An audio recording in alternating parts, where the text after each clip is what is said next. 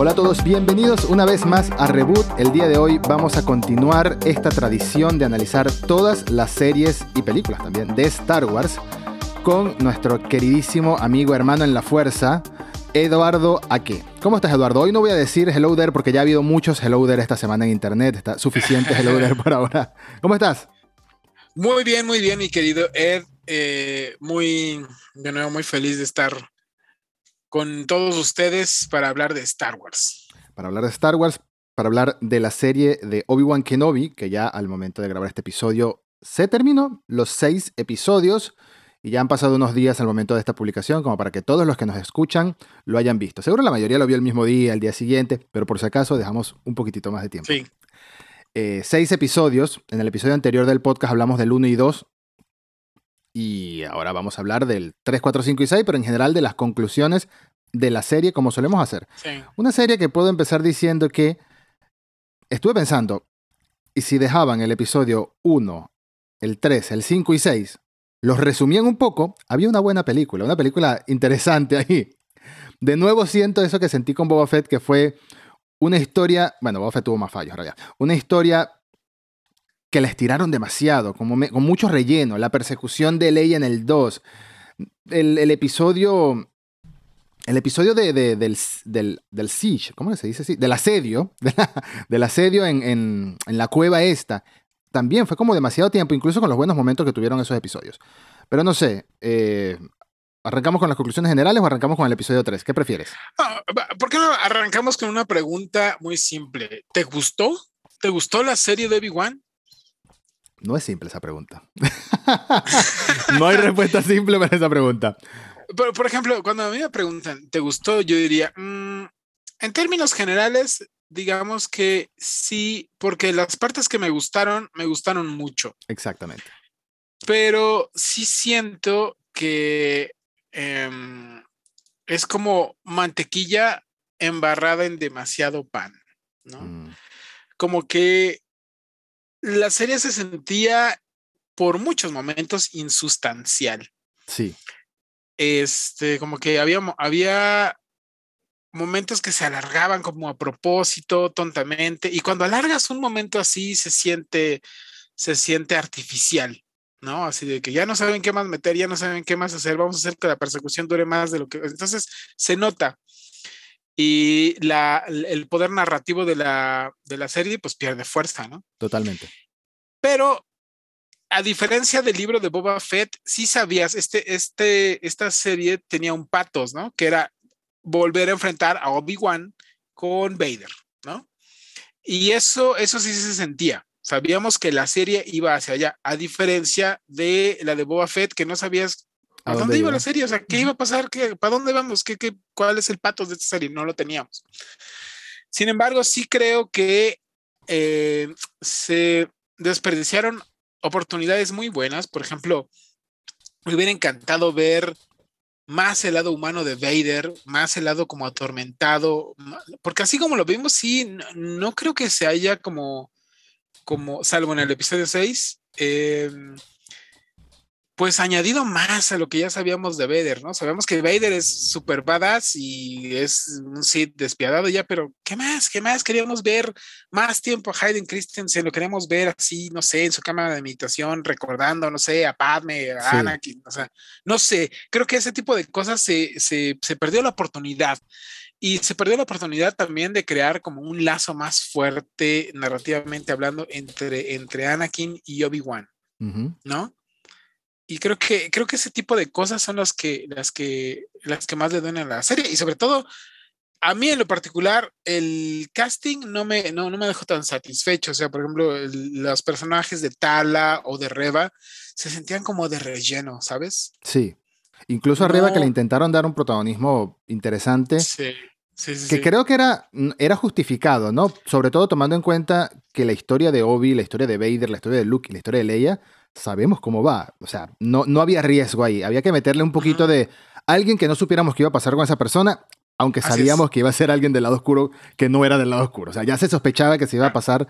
Pero bueno, era un personaje nuevo que creo que es una de las mayores limitantes de estas series, que, que si bien le agradezco, mira, por supuesto estamos hablando full spoilers, si bien agradezco estos momentos que nos regalaron, los, los mejores momentos que nos regaló la serie, sigue teniendo esa ventaja Mandalorian, porque no hay que compararla con Mandalorian, porque es Star Wars, sigue teniendo esa ventaja de que es un personaje completamente nuevo, con el que pueden hacer cosas distintas. ¿No? Hubo un momento, no me acuerdo si fue en ese, en esa Disney Star Wars Gallery que está en, en, en Disney Plus. No me acuerdo si es ahí que lo dicen, que mencionan que originalmente la serie Mandalorian pudo haber sido la serie de Boba Fett, pero Lucasfilm todavía no sabía qué iba a hacer con ese personaje y le dijeron que no. Creo que eso es información oficial, estoy recordándolo. Em, está muy bueno que hayan hecho eso, porque les permitió crear un canvas completamente en blanco. Y ahí sí, pueden meter Mandalor, pueden meter Bocatán, pueden ir recuperando cosas, pero el personaje principal, que es el que tiene el gancho con, de emoción mayor con la audiencia, no sabes qué le va a pasar, no sabes. Uno pensó, por ejemplo, después del final de la segunda temporada, que quizás de verdad se separó de Grogu por mucho tiempo, no vamos a ver a Grogu más, por mucho, muchísimo tiempo.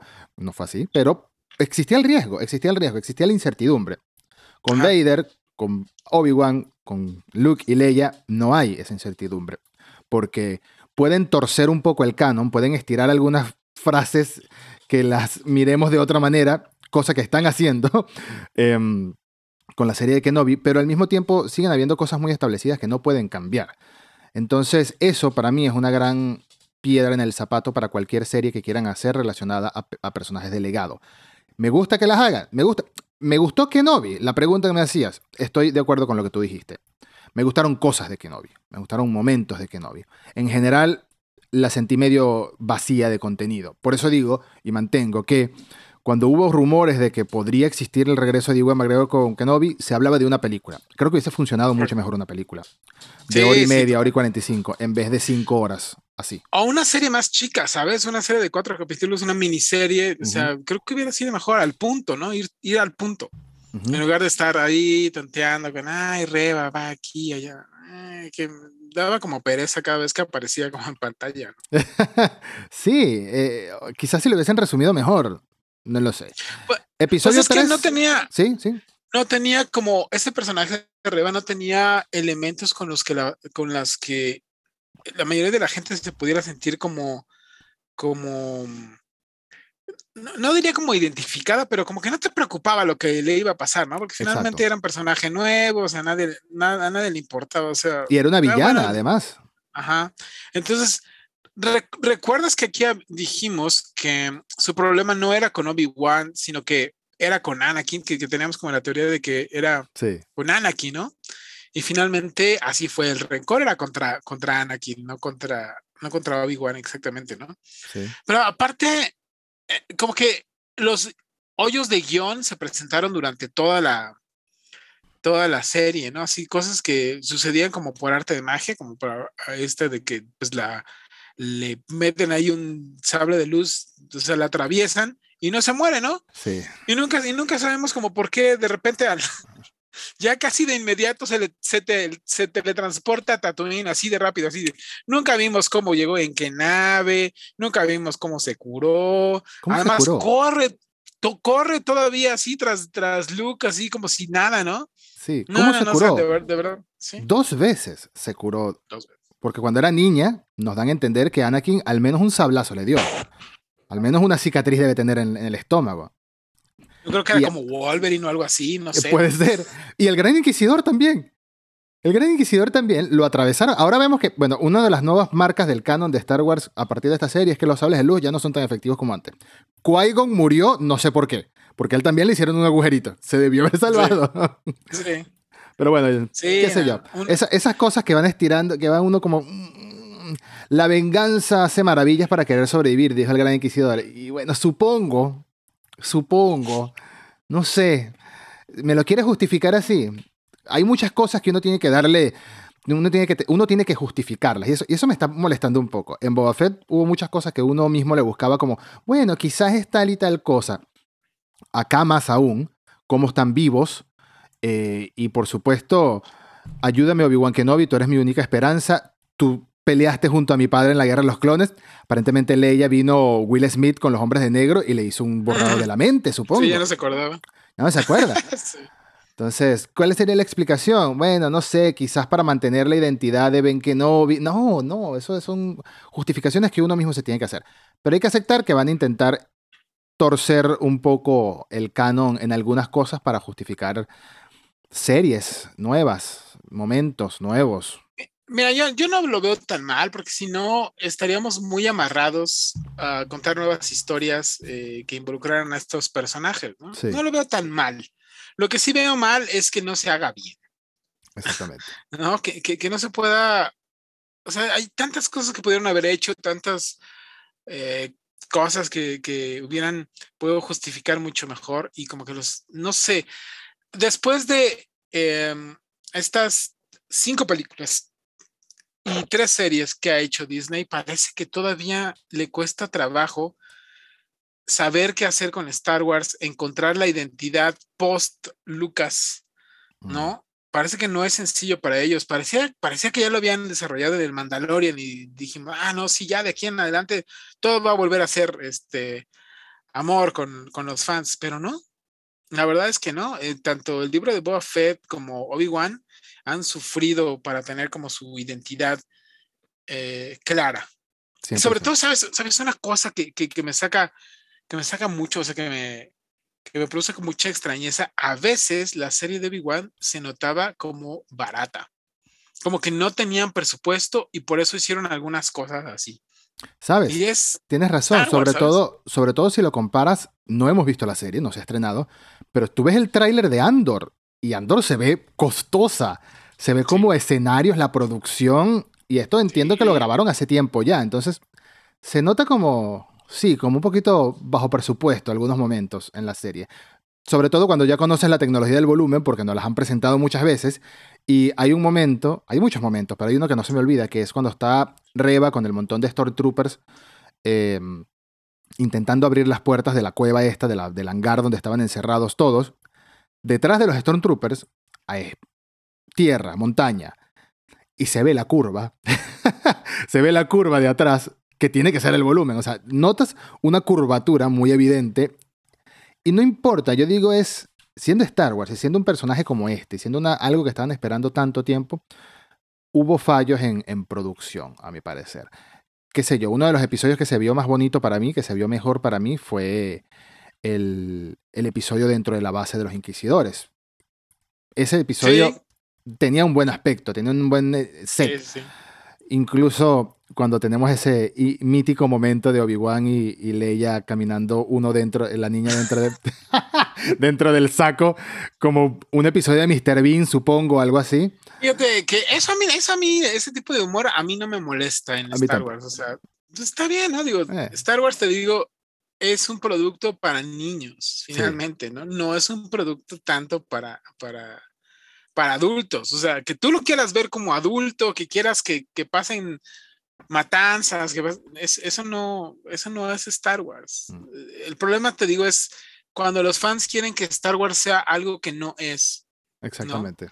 Ese es el problema. Pero lo que sí es es que antes todas las cosas que ocurrían en pantalla tenían una justificación, tenían un porqué, ¿no? Y aquí simplemente eso no, eso no pasa.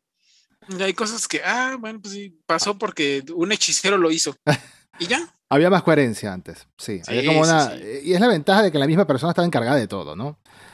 Entonces, no sé, episodio 3, el episodio en ese planeta raro, ese era el 3, ¿no? El episodio en el planeta raro donde Leia... Sí, sí, en, en donde vemos a el primer enfrentamiento entre Vader y Obi-Wan, ¿no? El, fue en ese, ¿no fue en el 4? Sí, sí, sí, en el 3, en el 3. Claro, el 4 es el de la base. Sí, el primer enfrentamiento de Vader y Obi-Wan. Eh, tuvo sus buenos momentos. Me gustó el guiño a Quinlan Boss, Jedi que sale en Clone Wars y que ahora lo están involucrando con que él está ayudando a los Jedi a sobrevivir junto con este grupo de personas que, que ayuda a los sensibles a la fuerza para que no los encuentren, los inquisidores. Em, y fue la primera aparición buena de Vader en pantalla en esta serie. Arrasando en el pueblo. Eso sí te puedo decir que logró la serie. Vader siempre tuvo una presencia muy Vader. Imponente, ¿no? Imponente. Eso nunca falló en ese sentido. Nunca. Desde, es más, desde el primer momento que lo vemos dentro del tanque, incluso ahí ya te marca como espectador, te deja esa impresión. Me parece que lo hicieron muy bien con Vader y, y en general eso era lo que voy a decir, que lo que más me gustó de esta serie es lo que nos regaló en cuanto a desarrollo de personajes. Es algo que ya habíamos visto en libros, es algo que ya habíamos visto en cómics, es algo que ya habíamos visto en Rebels incluso, pero en live action no se había visto. Así que ese, ese, esa ambigüedad, incluso aunque pudo haberse desarrollado mejor, como bien decías hace algunos minutos, tuvo muy buenos momentos. Ya hablaremos del episodio 6, por supuesto, en, su debido momento. Eh, pero ese enfrentamiento, de nuevo, suceden cosas que no tienen explicación, como le da una paliza a Vader a Obi-Wan Kenobi, normal. Kenobi, si nos ponemos a tomar en cuenta el, el precedente de películas de Disney, por así decirlo, ya nos habían dicho que Kenobi estaba desconectado de la fuerza, como estuvo Luke, por ejemplo, ¿no? Ya no tenía sus habilidades, le costó salvar a Leia cuando se cayó eh, eh, con la fuerza en el episodio 2. Entonces no era el Kenobi que recordábamos, le costó llegar a esa, a esa, recuperar su ritmo.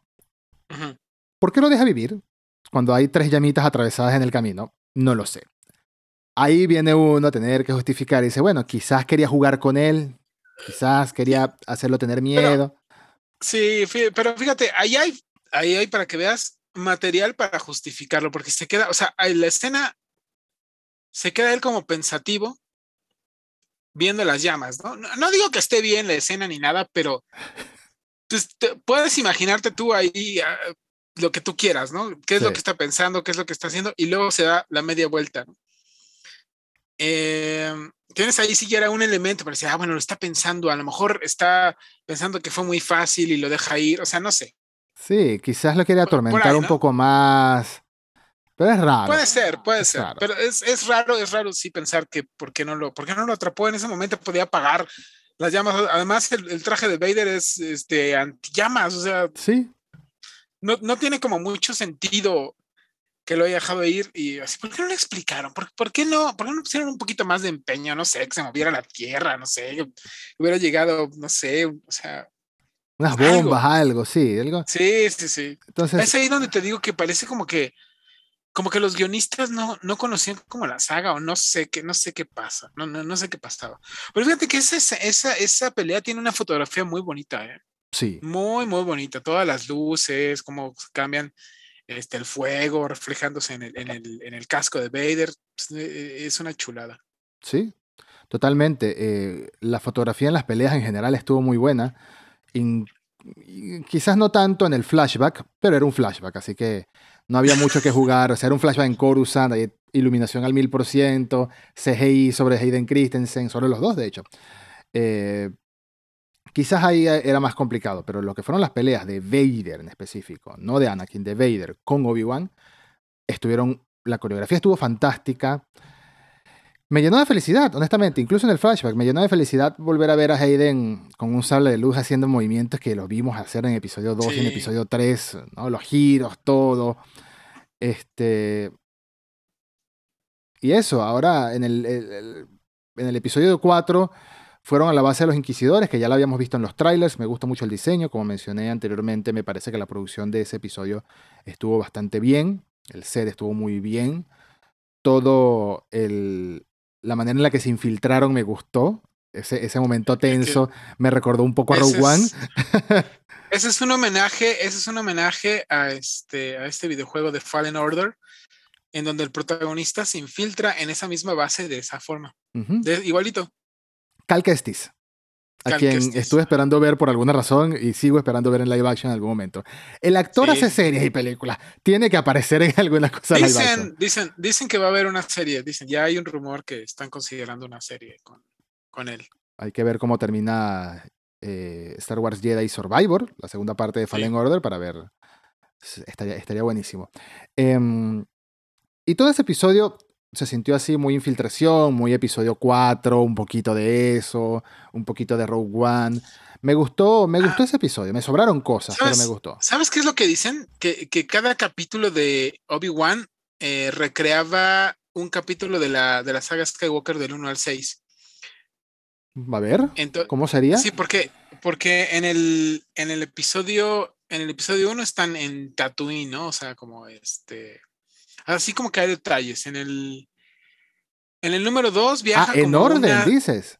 Ajá, en orden. En el, en el episodio 1 está como en Tatooine y no, me acuerdo qué ejemplo ponía, pero en el episodio 2 viaja como a la misma, como en una ciudad tipo Blade Runner, igual que en el episodio 2. En el episodio 3 hay un enfrentamiento entre Anakin y, Obi-Wan. Claro. En el episodio 4 hay un, rescate en una base, una, infiltración. Bien. En el episodio 5 estás viendo cómo este Vader, entra Atacan en una base, exactamente. y este, exactamente. Y en el episodio 6, pues hay un enfrentamiento ya final en donde desenmascaran parcialmente a Vader, ¿no? ¡Ey! Bien visto. No lo había pensado así, me gusta mucho. Sobre todo me gusta que dijiste que refleja la saga Skywalker, la, la, de, verdad, la de verdad. La de verdad. No, lo que vino después. sí, sí, sí. Este, no lo había visto así. Dios, ahora voy a, me vas a volver a hacer la serie para, para notar más estas cosas. Seguro lo voy a volver a ver, honestamente. Tiene mucho, tiene mucho que, aunque le critico, tiene mucho material para revisionado. A diferencia de Boba Fett, que no sé cuándo lo vuelvo a ver. Algún día, pero no va a ser pronto.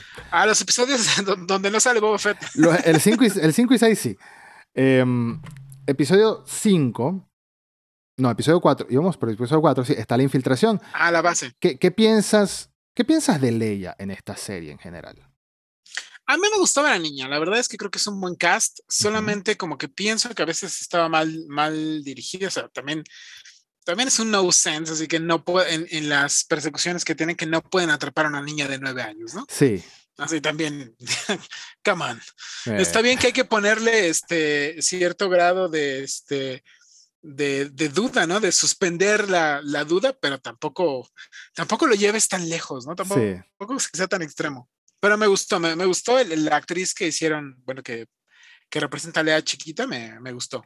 A mí me parece que fue un casting genial y por alguna razón, después de tantos años, tantas entrevistas que uno vio, tanto que la leímos en Twitter, con sus tweets con emojis casi incoherentes, siento como que le dijeron, tienes que actuar como ella, la actriz, no como, la, no como el personaje. Porque esa, esa picardía, esa manera de hablar, bueno, sí, es que Leia también era así en, las películas clásicas. Pero me recordaba mucho a Carrie Fisher y eso me llenaba de alegría. Este, lo único que me hizo dudar un poco es hasta qué nivel de sabiduría le van a dar a una niña de 10 años, qué nivel de madurez, porque hablaba muy madura, mientras que Luke estaba por ahí jugando con dos piedritas como si fuera un niño común y corriente. sí. Y se montaba en, la, en, la, granjita y hacía uh, con las manitos. Y la otra niña estaba pensando en ser senadora ya. Entonces, sí me, me, me, cerraba poco eso, pero bueno, pero está bien. Cada bueno, no, las, las, niñas maduran antes que los, que los hombres, ¿no? Eso, eso sí es verdad, es, verdad. Lo, lo, que, lo que más me gustó de, del hecho de que yo hablaba con mi esposa, por ejemplo, que es gracioso que en la serie de Mandalorian es Mandalorian buscando a Grogu, en la serie de, esta es Obi-Wan buscando a Leia, entonces siempre es buscando a alguien, ¿no? Em, pero lo que sí me gustó de la inclusión de Leia en la serie es que nos regaló algo, o le regaló algo a la franquicia que no tenía hasta ahora, una conexión de Obi-Wan con Leia. Él tuvo su conexión con Luke, pero con Leia nunca, entonces me gustó, me alegró saber que también tuvieron, o sea, que ahora hay una conexión oficial, emocional de conocí a la niña y ahora es una persona que me protegió, una persona que me cuidó, un amigo de mi padre, todo ese momento hermoso de...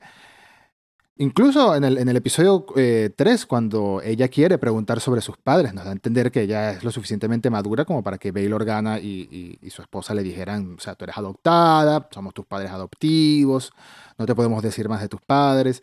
Entonces, la intriga de ella, hubo, cosas muy, muy bonitas. Ahora, que resistiera una tortura de una inquisidora.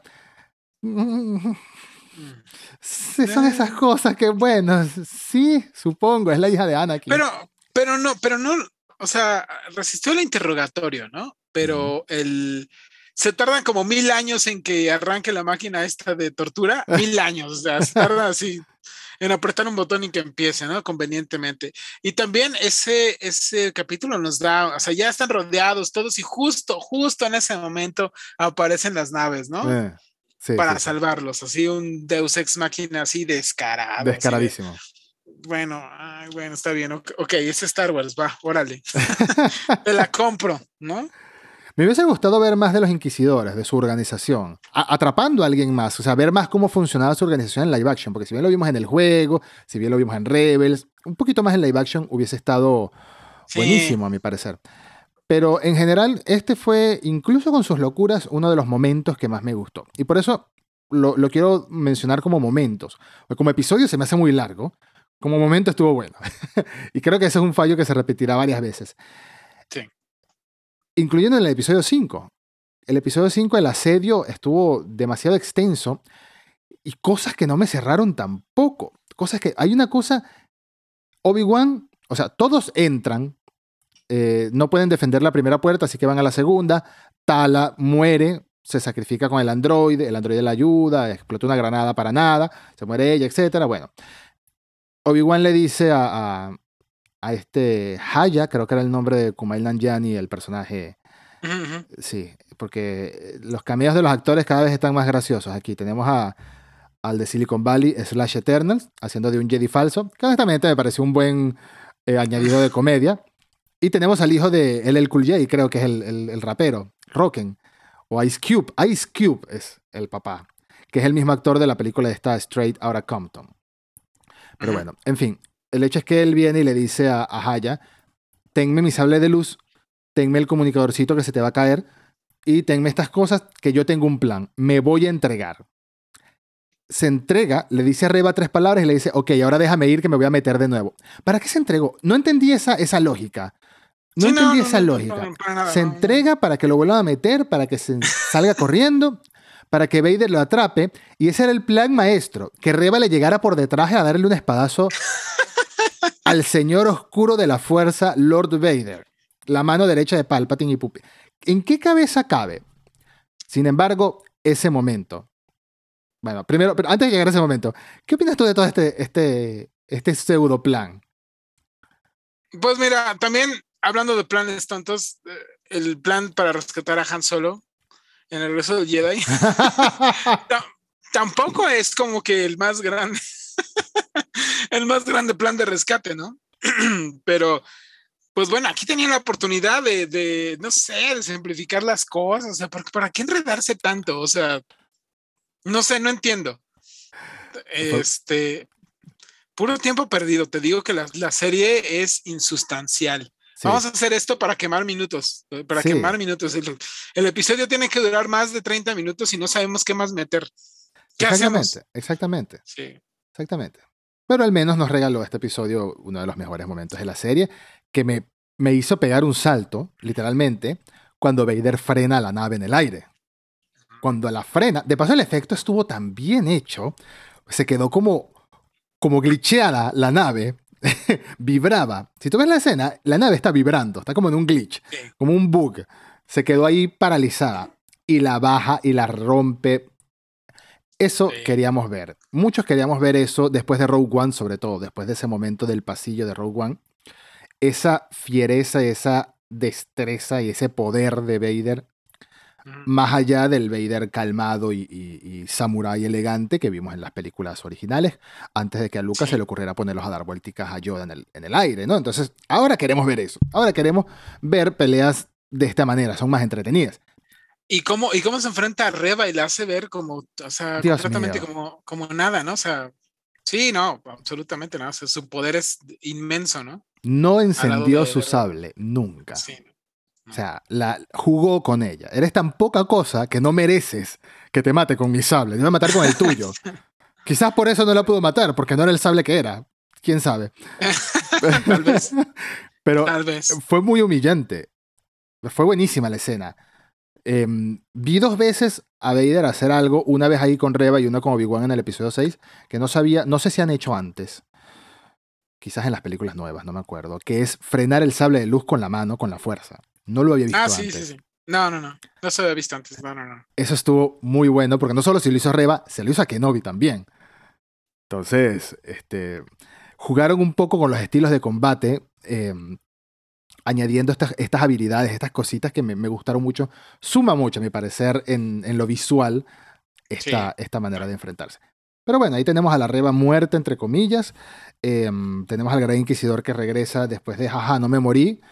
Este, somehow the Grand Inquisitor returned como Palpatine y se encuentra con el, el Viper este del espacio que le dice que hay un niño en Tatooine y por alguna razón ella entiende que ese es el hijo de Anakin, porque tiene que ser eso, pues si no, ¿para qué?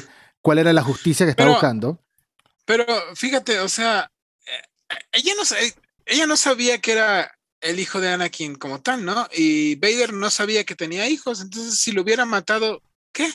Eh, bueno, Vader no se hubiera enterado jamás, no le hubiera afectado en nada, o sea, no hay, ningún, no hay ningún tipo de justificación como para que Reba quiera viajar a Tatooine a matar a Luke, ¿no? O sea, o, o si la hay es de que voy a hacerle daño a Kenobi, como ¿por qué?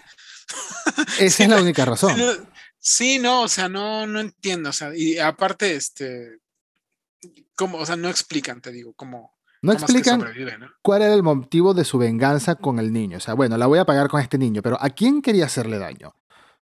Imagino que a Kenobi, Sí, por no, haber fracasado, por haberle fallado, por no haber protegido a Anakin, etcétera, etcétera, haber dejado que pasara todo. Imagino que a Kenobi, porque Anakin no tiene sentido que alguien, no tiene sentido que digan que alguien más sabía que Luke era hijo de Anakin. No. Sí. ¿Cómo por qué? no había pistas de nada. No. Entonces, ese- esa es otra de las grandes cosas que pasan que, bueno, hay que, hay que aceptarlas. Y es, una, es un tema de aceptación, pero vamos a hablar ahora, ya para cerrar, eh, del episodio final, porque para mí el, el episodio final salva muchas cosas de la serie. No, no es que Sí, es salva como- la serie, pero salva muchas cosas. de Es como cuando en un año escolar te la pasas echando flojera así y te mandan casi casi extraordinario y en el último examen ya sacaste ocho y salvaste el año. Así. algo así.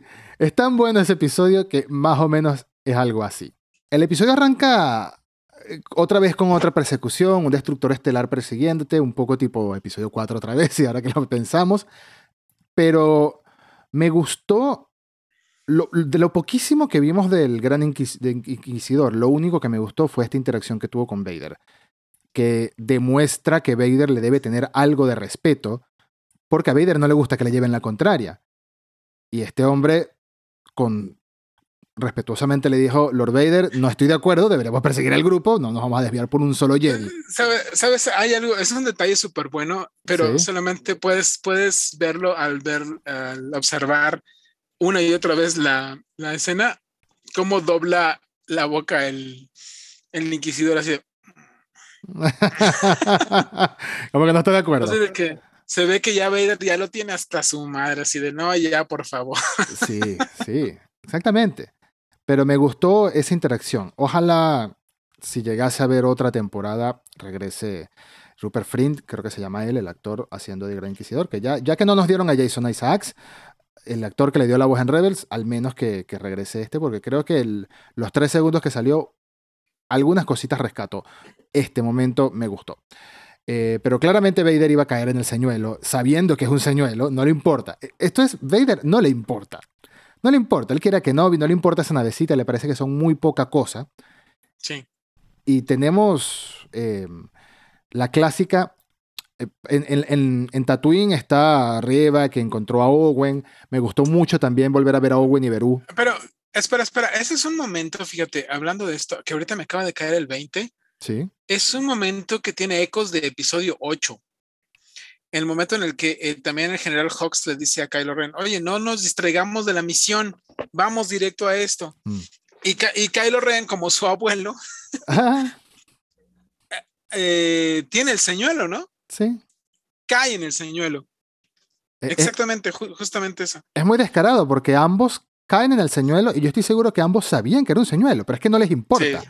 Es más Sí. la tentación, es más la necesidad de cumplir con eso, no me importa. Pero sí, tiene, tienes razón.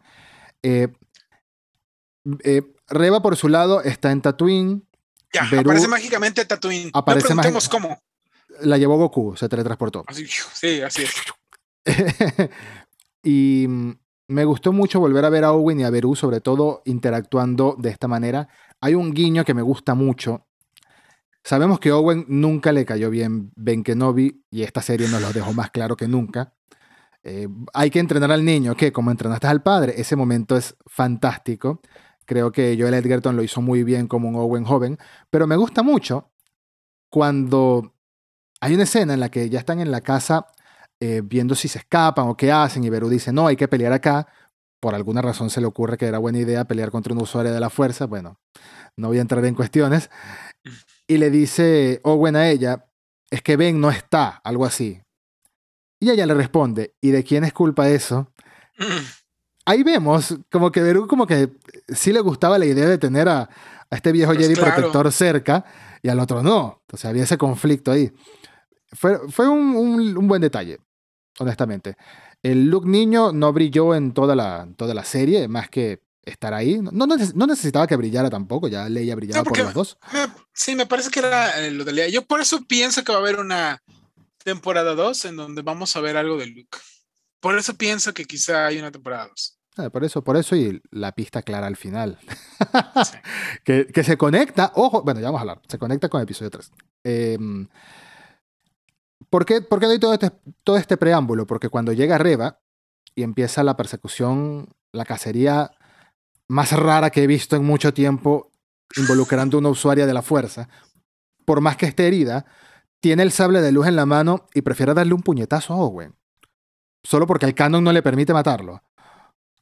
Es muy raro, o sea, yo, yo hubiese, yo- si yo fuera escritor de, de Lucasfilm, que no lo soy, pero si yo fuera, hubiese dicho, no sé, mira, de lejos, con la fuerza lo, lo lanzas el otro lado del... Para decir por qué, no lo, por qué no los mata. ¿Por qué no mata ni a Beru ni a Owen teniéndolos ahí? No entiendo. Eso es algo que no, no me cerraba tampoco. Pero bueno, tenían que hacerlo porque siempre lo hacen. Lo hicieron en las precuelas, esto de pelea por un lado principal y por el otro otra pelea, ¿no? Por ejemplo, teníamos en episodio 3 a Kenobi peleando con Vader, eh, Kenobi peleando con Anakin, y creo que al mismo tiempo sucedía la pelea de Palpatine y Yoda, ¿no? Eran estas dos escenas que se intercalaban. Acá tenemos Sí. la súper emocionante e impactante pelea de Vader y Kenobi y a Reba persiguiendo un niño. Que sabíamos que no lo iba a agarrar, además. Que Sabíamos que no le iba a pasar nada. que no le iba a pasar nada. Así lo agarrara, no le iba a pasar nada. Entonces era como que, bueno, ya, ya, ¿qué Tatooine? Volvamos al planeta este de las montañitas. O sea, no, no había ese, ese intercalo de, de momentos im- impactantes porque eh, el, el canon se lo prohíbe. No- ahí no es un tema de Luke, no es un tema de Reba, no es un tema de Owen, no es un tema de nada de eso, es un tema de que sabimos, sabemos como espectadores que no le va a pasar nada a Luke, ni a Owen, ni a Beru. Para nada Ni a Obi-Wan. ni a Obi-Wan. Entonces, por más que sabemos que Obi-Wan y Vader van a estar vivos, queremos ver esa pelea. Eh, Lo otro es como que, no sé, Who cares? Who cares? who Who cares? cares about Reba? O sea, dicen que, ay, los fans están pidiendo un spin-off de Reba. No es cierto. ¿Quiénes? ¿En dónde? No hay fans de Reba. Eso es falso. No es cierto. Está cantado que, van a, eh, quisi- que quisieran hacer algo. Porque la frase que le dice Kenobi, a partir de ahora tu destino lo dirás tú con tus decisiones. En lo que tú te conviertas lo harás tú. En otro momento. En otro momento puede ser un cómic. Fácilmente puede ser un cómic. O puede ser otra aparición en live action. En sí, su, propia la- me parecería muy rebuscado, a menos que fuera algo como ayudar. Esto esto es lo único que se me, acaba, se me acaba de ocurrir, lo acabo de pensar. Ayudar a Quinlan Boss a rescatar usuarios de la fuerza contra inquisidores. Eso sería una buena historia, pero ¿sabes qué? Eso es una historia para Kenobi, no es para Reba. Sí, Esa es una historia para Kenobi. Kenobi junto con Quinlan Boss, como en Clone Wars, rescatando usuarios de la fuerza, niños que los están persiguiendo los inquisidores. Eso es una historia para otra temporada. Muy bien. Pueden incluir a Quinlan Boss. ¿Quién va a acompañar a Quinlan Boss? ¿Quién va a ser el personaje que van a traer de Kenobi? No va a ser a Kenobi, va a ser a Reba. Puede tener su propio spin-off, pero Quinlan Boss, ¿Reba qué? ¿Reba qué? O sea, no. Who cares about? Pero, Pero hablemos de la pelea. a- Hablemos de a la lo que todo el mundo quería ver, a lo que, a, lo que desde que anunciaron la, la serie, esto es lo que queríamos ver, ¿no? La revancha de revanchas, la batalla de batallas entre Obi-Wan y Vader. No nos importaba que, que estuvieran ahí medio este, reescribiendo el, el, el lore de Star Wars, ni el canon, con tal Nada. de ver esto. Nada, no importaba Y nada. la verdad es que la pelea en toda la extensión es maravillosa, excepto, excepto, y aquí viene mi gran queja de toda la serie, El momento Thanos. la música, la música. La música desmerece toda la serie, con excepción del tema de Obi-Wan, que lo compuso John Williams. Toda la música de la serie es completamente gris. Totalmente gris. Y, y, en estos momentos en donde está la batalla, o sea, Star Wars es una, es una ópera espacial. Sí. La música es tan importante, es tan importante como lo que estás viendo en pantalla. Y la música de esta compositora, no sé ni, no sé ni quién es, ni, ni, me interesa, no sé quién sea, la verdad. No, no brilla en ningún momento. No, no sé por qué no retomaron las, las melodías clásicas de John Williams, o sea, hasta las de Michael Giacchino ahí, en este, cuando aparece Vader en Rogue One, o si quieres la música de Clone Wars, pero no, nada. O sea, la música más gris que te puedas imaginar para el momento más esperado de toda la serie. Yo creo que es un momento tan esperado de, años, ¿no? Sí. Y, y, esto se nota, por ejemplo, hay un rescore ahí en YouTube que alguien le puso la música, ¿no? Original de Star Wars, de, de diversos momentos de la serie, y queda, la, la, pelea queda maravillosa, o sea, crece en todo. Mm. Es así, la música falló mucho. Venimos de una saga que nos regaló una de las canciones, posiblemente para mí, para mi gusto. Sé que hay otras canciones más importantes, pero para mi gusto es una de las canciones más significativas de Star Wars en y es en un duelo, que es el Duel of the Fates. Para mí es, después de la marcha imperial, esa es la canción más reconocible. Y es en un duelo. Entonces, ¿cómo van a dejar un duelo tan grande como este sin una melodía que se quede marcada en la historia o que al menos sea memorable, que al menos sea impactante en el momento de verla? Fue, fue, una falta. Sin embargo, eh, en lo visual, en la coreografía, en la pelea como tal, fue todo espectacular. El único momento, el único momento que me hizo un, poquito, un poquito, poquito de ruido fue el que yo eh, malamente, malamente bauticé como el momento Thanos. ¿Sabes? Thanos en Avengers Infinity War, cuando rompe una luna y le arroja las piedras de la luna. Bueno, Obi-Wan hizo algo así. Levantó los brazos y empezaron a volar proyectiles de roca. Fue un poco excesivo, pero se vio tan bien, fue tan cool que dije, mira, vamos, igual que cuando rompe el piso Vader con la mano. Sí, a mí lo que, a lo que me hubiera gustado es ver el daño a Vader más evidente, ¿no? Porque le avientan un montón de piedras y, su armadura no, no, le pasa nada, ¿no? No le pasa, como si le están tirando almohadas. La, la, capa no se le rasga ni tantito. como si le están tirando almohadas.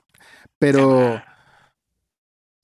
Pero lo que hizo muy bien este, este, este duelo fue reflejar esa, ese amor y odio que tiene Anakin por, por Obi-Wan. Y aquí nos podemos poner un poquito más eh, filosóficos, si se quiere. El momento en el que le abre el casco es. O sea, a mí me hizo llorar. es un momento espectacular. Eh, todo el diálogo, todas las personas que, que, recuerdan a Hayden Christensen es diciendo que no le gusta la arena. Bueno, acá demostró que no sé si sabía actuar mucho en ese momento, pero ahora sí. Sí, no, totalmente. ahora sí. Em, me gustó mucho lo evidente que es, porque está in your face, cuando él le dice a Obi, eh, no soy tu fracaso, Obi-Wan, tú no mataste a Anakin Skywalker, yo lo hice. en, su rostro le está iluminando el sable azul de Kenobi. Y después cambia a rojo y dice, y por eso, y también voy a matarte, ¿no? Y también te voy a destruir. Eso es muy in, your face, es muy descarado la ambigüedad de la lucha interna que tiene Anakin todavía, con el lado oscuro, el lado luminoso, con su propio arrepentimiento. Eh, para mí es lo que tiene es un gran arrepentimiento de que todo lo que hizo no sirvió para nada al final, no salvó a Padme y ahora está alimentado por el odio y por el dolor físico que ya hemos hablado en muchas ocasiones aquí en el podcast tú y yo, que le ocasiona sus heridas, su cuerpo, el mismo traje que le creó Palpatine, las pullas. Aquí vemos en el primer episodio cuando le están armando, o en el segundo episodio, perdón, cuando lo están armando, como. Y en Rogue creo que se ve también, como el panel de control del pecho tiene como tres agujas larguísimas que le deben llegar hasta los pulmones casi.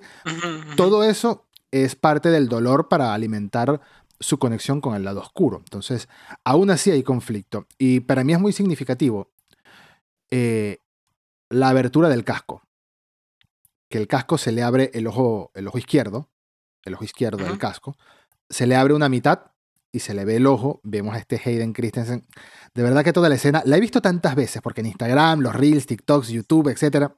Hay tantos momentos, tanta gente que está subiendo esa escena que la he visto como 60 millones de veces y cada vez me pongo, me, me quedo viéndola, no puedo evitarlo.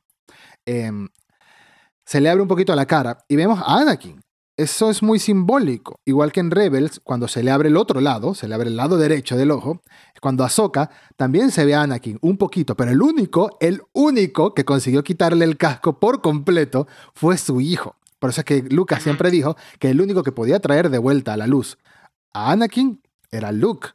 Entonces, podemos ver que con Obi-Wan fue un poquito, con Ahsoka, su Padawan, fue un poquito, pero el único que de verdad logró ayudarlo a, buscar la redención en el lado luminoso de la fuerza fue Luke. Y no sé si, me imagino que esa es la intención de la serie, pero y si no lo fue, quedó perfecto igual. Quedó así. Así lo han sido lo interpreto y así me imagino que lo está interpretando mucha gente. No sé si tú estás de acuerdo. Sí, no, totalmente, ¿no? Ahí es, este, te, das cuenta de la importancia de Luke. Ni Obi-Wan ni Ahsoka pudieron traer de vuelta a Anakin. Con todo, con todo y que los quería mucho, ¿no? Mm. Eh, por eso la importancia de Luke. Por eso la importancia. O sea, caer en el lado oscuro no es una cosa así como que ya mañana te despiertas y ya no estás, ¿no? Claro. es como una adicción, es como la adicción a las drogas, al alcohol, no sé, ¿no? Al poder. al, poder, a una persona. No puedes de, de, repente al otro día fácilmente dejar de, dejar de serlo, ¿no? Necesitas una fuerza poderosa que te ayude a, a salir de ahí. ¿no? Y ese, es el lado oscuro, exactamente. Pero el performance de Hayden Christensen, muy bueno. También, obviamente, el de Iwan McGregor, cuando empieza a decirle lo siento, lo siento por todo. me rompió, me destruyó en pedacitos. nuestro, nuestro cocoro. Nuestro cocoro. chiquito en ese momento. Fue tan significativo, me pasaron las precuelas, me pasó Clone Wars por la mente, fue todo así como que no, Iwan, no, por favor, no me hagas esto. No me hagas llorar así. Fue tan bonito. Es que toda, toda la serie valió la pena nada más por esa batalla, ¿no? Por esos momentos. Así es. Creo, creo que si no, te digo, por eso te digo, es como que es el año escolar que le echaste flojera durante todo el curso y en el último examen ya te redimes y ya, ya logras una calificación buena. Así es, así es. Ese, ese momento valió la pena. Lo significativo de ese momento. El, Entonces. Hasta el grito. ¡Obi-Wan! Sí, no, sobre todo. Entonces, ¿qué diría? Yo, yo esperaría una segunda temporada de Obi-Wan. Ahora sí reescrita bien, pensando en el formato de serie y no reajustando cosas eh, de una película original, ¿no? Mm. Creo que podría, podría quedar mucho mejor. Sí quisiera ver más. Sí quisiera ver más de estos personajes, a ver si a ver si ahora sí nos lleva, pero, pero correría el riesgo de no tener como una intención clara a la próxima serie, ¿no? Porque ya no se pueden enfrentar. Vader y Obi-Wan ya no se pueden enfrentar nunca más. eso sí, ya. No deberían. hasta el episodio 4. Y no deberían. Este Lo más que podríamos ver es. Ay, pero es un desperdicio, ¿no? O sea, tendríamos que ver flashbacks o algo, porque si no. Es desperdiciar la oportunidad de traer a Hayden de vuelta. es desperdiciar claro, claro. Eh, pero es que es complicado. Hayden, por más que me quisiera verlo de vuelta, es complicado porque Anakin ya no es Anakin. O sea, lo más que podemos verle es medio ojo así y ya. Flashbacks está muy grande ya para, para parecer de, de, ataque de los clones, ¿no? Entonces es complicado. Yo sí creo que hay posibilidad de una segunda temporada o de una película o de algún, algún tipo de continuación por, eh, a menos que sea sencillamente la manera en que quisieron despedir esta historia, por la aparición de Qui-Gon Jinn, que no hemos hablado hasta ahora, que obviamente Qui-Gon se le aparece y le dice siempre estuve aquí, solo que no estabas preparado para verlo, lo cual fue un mensaje muy importante también, muy significativo. Y nos recordamos a cuando en episodio 3, episodio 3, antes de Clone Wars, antes de todo, de de la existencia de la serie me refiero, ya Yoda le había dicho a Obi-Wan que al final tienes que ir a Tatooine que un viejo amigo te espera para enseñarte muchas cosas. Y Obi-Wan pregunta, ¿My Master? Sí, exactamente. Entonces ya tenemos establecido un preámbulo de que Obi-Wan tenía que encontrarse con Qui-Gon en sus años en Tatooine. Para aprender cosas, incluyendo, por supuesto, la habilidad de convertirse en fantasma de la fuerza, que eso en, la serie animada Clone Wars lo explican de una manera quizás un poco excesivamente complicada, como es el proceso, pero bueno. Em, no se logra tan fácil. De hecho, corrígeme si me equivoco, señor guardián de los archivos del Templo Jedi, eh, Qui-Gon fue el primero en convertirse en fantasma de la fuerza. En Pero solo era una voz. Pero solo, era una voz. Que la escuchamos en Clone pudo, pudo este, retomar forma física, pero era en un planeta de la fuerza, en Mortis. Pero antes solo era una voz, no tenía forma física fuera de ese lugar.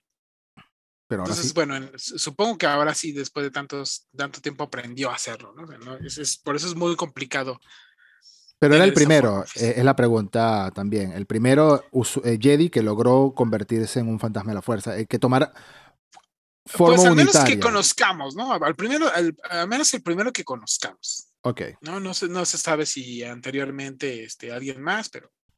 pero tienes sí. razón, tienes razón. Pues sí, eh, es así y me alegró mucho volver a ver a Liam Neeson como Qui-Gon Jinn. Lo habíamos escuchado en Clone Wars, la serie animada, hablarle a Yoda. Literalmente Liam Neeson participó en, en la grabación de voz solamente. Bueno, es una serie animada, era imposible que incluso, pero en la serie lo representaban como una voz solamente, que se le escuchaba. Y lo escuchamos muy brevemente, no sé si fue algo reutilizado, no, o grabó para, para Rise of Skywalker cuando le están hablando a Rey todas estas voces. Eh, también se escucha. No, de- creo que, creo que sí, sí grabó, grabaron todos. Grabaron todos porque dice Rey, o sea, sí, obviamente. Sí, sí, sí.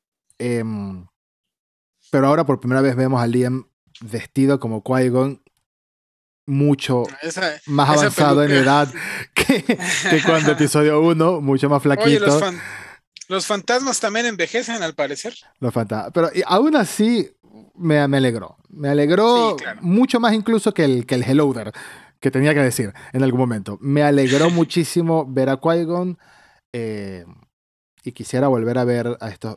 Quisiera volverlos a ver otra vez eh, en alguna serie, en alguna película, sí. ¿Tú quisieras volverlos a ver?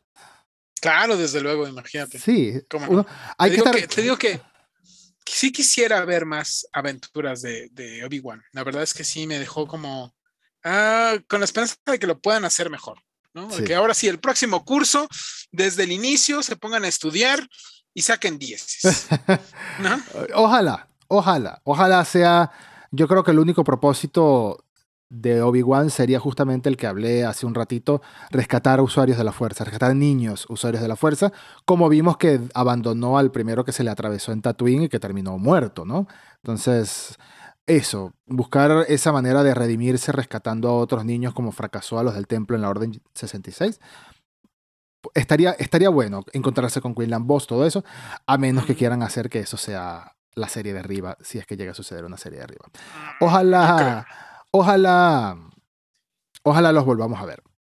Va a estar complicado jugar en el canon, pero bueno, ojalá los volvamos a ver.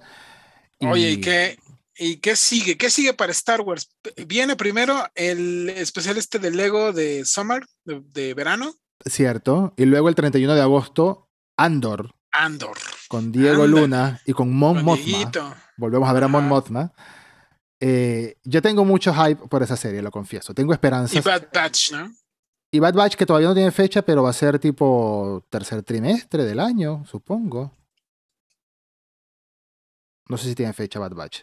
Sí, no, no creo que no, no creo que no hay una, una, una... Tercer trimestre del año, cuarto trimestre del año, vamos a tener Bad Batch. Pero por ahora en live action viene Andor, que yo espero. Ah, mira, va a salir el 28 de septiembre del 2022. O ¿Bad sea, Batch? el sí, se va a encimar un tiempo con Andor, o sea, va a estar, no sé si van a salir el mismo día, pero pues va a estar avanzando la serie Sa- de Andor y eventualmente se va a encontrar con la de Bad Batch. ¿Sabemos cuántos episodios son Andor? Yo creo que no sabemos. No, no, no, Sa- no sabe. Sabemos que va a tener dos temporadas al menos, porque ya confirmaron la segunda, antes del estreno de la Sí. primera. Sí, lo cual hay que tenerle bastante esperanza a una serie para hacer eso. Em, pero yo creo que de esa serie espero mucho algo como estos inicios de la rebelión, estos inicios de la Alianza Rebelde. Los verdaderos inicios, Mon Mothma, deberíamos ver a Bail Organa por ahí, Jimmy Smith que sigue, sigue cobrando cheques de Star Wars, Jimmy Smith sigue cobrando cheques todo el tiempo. ¿Sabes cuál es la gran ventaja de Andor? La gran ventaja es que nadie espera esta serie. Mm. Nadie, na- na- nadie tiene grandes expectativas. Entonces, eh, lo que me den está bien. Entonces, creo que por ahí está la clave de su triunfo. Yo creo que va a ser una gran serie. Yo creo que va a ser la segunda mejor serie después del Mandalorian. Vas a ver. Ojalá, ojalá, ojalá, me gustaría mucho. ¿Y sabes a quién me gustaría ver ahí? No lo han confirmado, o sí. A Forrest ¿A Whitaker, quién? como So Guerrera. ¿Va a estar So Guerrera? No, no, no, no, no, lo han confirmado. Ojalá, ojalá. Probablemente, Ojalá esté. So Guerrera eh, es el personaje que está apareciendo en más historias hasta ahora de Star Wars distintas, me parece. Sin contar a Citripio, por supuesto. Bueno, esto ha sido todo. Eh, ha sido un placer, como siempre, recorrer una vez más una serie de Star Wars. Seguramente nos volveremos a ver para Andor el primer fin de semana después del estreno de la serie, que creo que es un miércoles, me imagino, debe ser un miércoles. Así que estén atentos porque hay Star Wars para rato, con todos sus fallos hay Star Wars para rato y eso me da alegría, así de sencillo, me da alegría. Ya el año que viene tenemos Ahsoka, tenemos Mandalorian temporada 3, tenemos la nueva serie que se llama... ¿Cómo se llama la nueva serie? Eh, la, la que anunciaron por sorpresa con Jude Law. Skeleton Crew. Skeleton Crew. Skeleton Crew. Entonces, hay Star Wars para rato, así que van a haber charlas para rato para compartirlas. Amigo Ed, un abrazo enorme y muchas gracias como siempre por hablar conmigo de. Nos vemos. Nos vemos a la próxima. Hasta luego.